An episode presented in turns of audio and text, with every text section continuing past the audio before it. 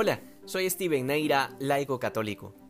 Los fariseos, después de ver por segunda vez que Jesús fue capaz de multiplicar los panes para darle de comer a tanta gente, quisieron probarlo con algún signo del cielo. Y este término de signo del cielo no es irrelevante, para los fariseos, las curaciones, la multiplicación de los panes y todo tipo de sanación en general era todavía un milagro de la tierra, algo que seguramente también los hechiceros paganos podrían hacer con el poder de Satanás, de manera que querían que probase haciendo un milagro como el de Moisés, que hizo llover maná del cielo, o que de alguna manera moviera el sol o manipulara las estrellas. Esta era la mentalidad farisea que separaba los milagros de la tierra con los milagros del cielo literalmente. Esta gente ignoraba, por supuesto, aquello que luego se le revelará a San Juan en el Apocalipsis, que llegará el día en que efectivamente las estrellas caerán del cielo y el sol dejará de brillar.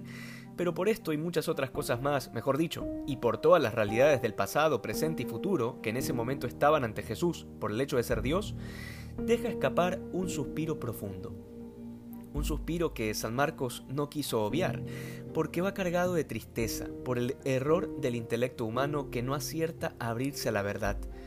Esto nos ayuda a entender la estrecha relación que hay entre el error y el pecado. El pecado siempre será consecuencia de un error del intelecto, por ejemplo, cada vez que decidimos pecar, lo que hacemos es que siendo conscientes de que Dios es nuestro último fin, optamos por otro que sabemos que no va a poder saciar nuestros anhelos de felicidad. Esto, por donde se lo vea, será siempre un acto de total estupidez, en todo el sentido de la palabra, es decir, torpeza para adherirse a la verdad. En otras palabras, el pecado comienza gestándose en el intelecto. Por eso el error no solo nos aleja de la verdad, sino que nos cierra al bien y al amor. Pero no vayamos muy lejos. Los prodigios que anhelaba esta generación que no quiso creerle al Señor, los tendrán en bandeja de plata los que sí creyeron, es decir, los discípulos. Ni siquiera tendrán que esperar a la muerte del Señor o su resurrección, porque ya ante ellos detenía los vientos de la tormenta o se les manifestaba junto a Elías y Moisés transfigurado de la gloria divina. Porque en este caso el Señor no hace prodigios no porque no ha llegado la hora, sino por su falta de fe, por su hipocresía, por querer tentar a Dios.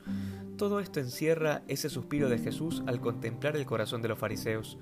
El Evangelio siempre nos exigirá la fe para adherirnos a la revelación de Dios, y en la medida en que nos abrimos a este anuncio, Dios irá obrando, no para saciar nuestras curiosidades o nuestros caprichos, sino en orden a nuestra salvación. Que hoy seamos más santos que ayer. Dios te bendiga.